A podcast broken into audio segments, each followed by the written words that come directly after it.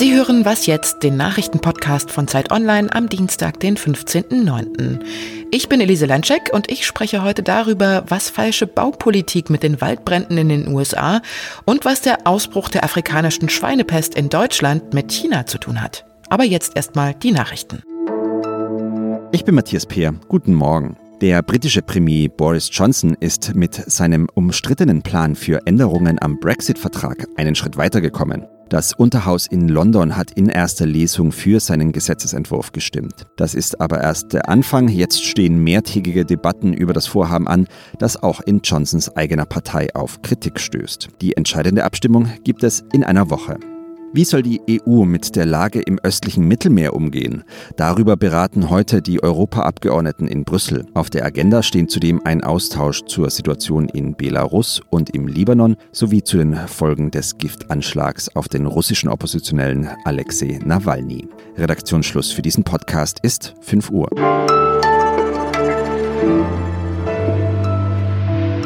Die Bilder kommen einem ja inzwischen bekannt vor. Also Bäume, die wie Fackeln brennen, Feuerwalzen, die Straßen und Häuser einfach überrollen und dazwischen völlig erschöpfte Feuerwehrleute in dichten Rauchschwaden, die irgendwie versuchen, die Brände wieder unter Kontrolle zu kriegen. An der Westküste der USA brennt es schon wieder. Dutzende Menschen sind inzwischen dabei ums Leben gekommen und über 3000 Gebäude wurden zerstört und es ist immer noch kein Ende in Sicht. Mein Zeitkollege Dirk Asendorf hat zu den Bränden recherchiert. Warum brennt es denn in den USA immer wieder? Was sind denn die Ursachen dafür? Dass es im Westen der USA in Busch- und Waldgebieten brennt, ist ganz normal. Das ist Teil der sogenannten Feuerökologie. Die Wälder und die Buschgebiete im Westen der USA, die brauchen sogar das Feuer, um sich zu erneuern. Denn wenn es längere Zeit nicht gebrannt hat, dann wächst das Unterholz so hoch, dass wenn dann mal ein Funke reinfliegt, es so heiß brennt, dass tatsächlich der ganze Wald verbrennt.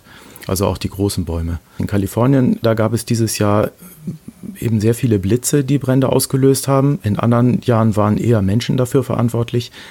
Dass da so große Schäden entstehen in Kalifornien, liegt vor allem daran, dass die Menschen einfach ähm, nicht umsichtig sind äh, dabei, wo sie ihre Häuser hinbauen. Die bauen sie in bewaldete Gegenden, wo, wenn es ein Feuer gibt, sie dann eben in Brand geraten.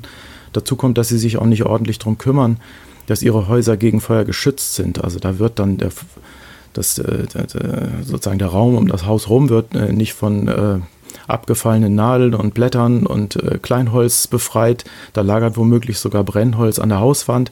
Es gibt hölzerne Zäune, die bis zum Haus führen und das Haus selber ist oft auch aus Holz. Und sogar die Dächer sind manchmal aus Holz. Und dann muss man sich nicht wundern, wenn es in der Nähe irgendwo einen Brand gibt und Funken fliegen, dass es in Brand gerät. US-Präsident Trump bestreitet ja immer wieder, dass die Feuer in den USA mit dem Klimawandel zu tun haben. Gibt es denn da einen Zusammenhang, würdest du sagen? Oder was, was ist da deine Ansicht? Also, wie, wie, gesagt, Feuer sind ganz normal im Westen der USA. Äh, der Zusammenhang mit dem Klimawandel, der besteht aber trotzdem insofern, als es dass dieses Jahr äh, die Brände in Kalifornien sich auf so einer großen Fläche ausbreiten konnten. Das hat schon was äh, damit zu tun, dass wir in diesem Frühjahr mehrere Hitzewellen hatten in Kalifornien und dass auch der Niederschlag im vergangenen Winter sowohl als Regen als auch als Schnee in, den, in der Sierra Nevada äh, relativ gering war. Und äh, die Klimaszenarien, die äh, zeigen, dass genau diese Veränderung, also geringere Niederschläge, insbesondere im Frühjahr und ähm, Hitzewellen, äh, sozusagen Bestandteil des zu erwartenden Klimawandels sind. Insofern gibt es da schon einen Zusammenhang. Andererseits hat Trump aber auch recht, dass sagen die großen Schäden, die durch das Feuer entstehen, die haben nichts mit dem Klimawandel zu tun, sondern die haben was mit dem falschen Verhalten der Bevölkerung zu tun. Äh, die auch äh, durch Versicherungen dazu ermutigt werden, in Gegenden ihre Häuser und dann noch aus Holz zu bauen, die dafür völlig ungeeignet sind. Mhm. Also um irgendwie diese großen Schäden zu vermeiden, äh, müsste man sozusagen bei den Menschen anfangen? Oder was könnte man tun? Ja, es braucht sehr viel Aufklärung. Wer ein Holzhaus in Wald baut, äh, wo man weiß, dass das Feuer zur natürlichen Regeneration dieses Waldes gehört, ja, äh, der macht ganz offensichtlich was falsch. Und Politiker, äh, die das akzeptieren, die machen auch was falsch. Der Grund, dass sie das aber tun, ist, dass sie natürlich gerne wiedergewählt werden wollen. Und ein Politiker, der anfängt, den Leuten in den USA ver zu verbieten, wo sie ihre Häuser bauen, äh, der hat äh, schlechte Karten bei der nächsten Wahl. Äh, es braucht auch vor allem härteres, härteres Durchgreifen. Es braucht Gesetze, die verhindern, dass die Leute ihre Häuser da bauen, wo die Gegend dafür einfach ungeeignet ist. Vielen Dank, lieber Dirk. Gerne.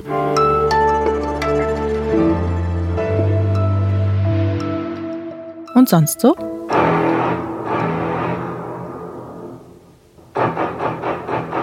Flosse, die aus dem Wasser ragt und auf das Boot zuhält, es zum Kentern bringt und dann der Hai, der genussvoll den ein oder anderen Urlauber verspeist. Das ist eigentlich reiner Horrorfilmstoff und kommt in der Natur jetzt wirklich äußerst selten vor. Umso überraschter sind Wissenschaftler jetzt von dem, was gerade vor der spanischen Küste passiert. Dort rammen nämlich zwar keine Haie, aber Schwertwale oder auch kurz Orcas genannt, seit einiger Zeit gezielt Schiffe. An der Atlantikküste wurden dadurch schon mehrere Boote beschädigt und mindestens ein Besatzungsmitglied hat dadurch durch diese Kollision Blutergüsse bekommen.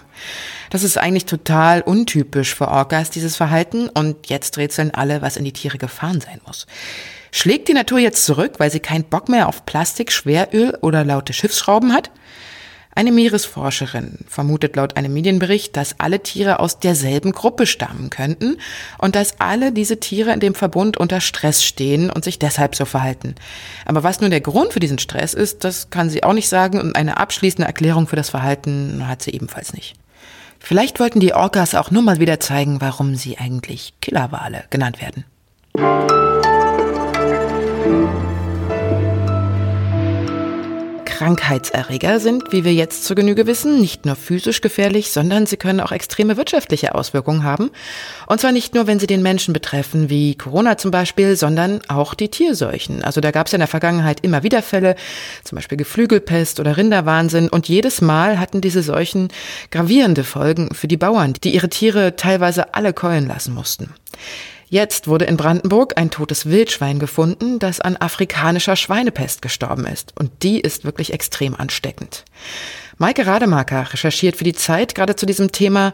Was bedeutet das denn für die Landwirte, wenn jetzt deutsche Hausschweine sich infizieren? Wenn die Schweine sich infizieren würden, würde das für den jeweiligen Betrieb bedeuten, dass die Tiere äh, sofort gekeult werden müssen, dass sie halt geschlachtet werden müssen äh, und das Fleisch dann wohl auch nicht in den, in den Verkauf kommt.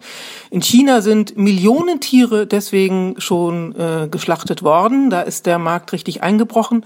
Äh, das Problem, was wir jetzt haben, ist gar nicht erst die Infizierung von Hausschweinen. Das ist ja das, die, die nächste Stufe im Prinzip, sondern das Problem ist, dass China, Südkorea, soweit ich weiß auch Argentinien, Brasilien, Mexiko, Japan jetzt schon gesagt haben, bevor ein einziges deutsches Schwein infiziert ist, wir nehmen euch keine Schweine mehr ab.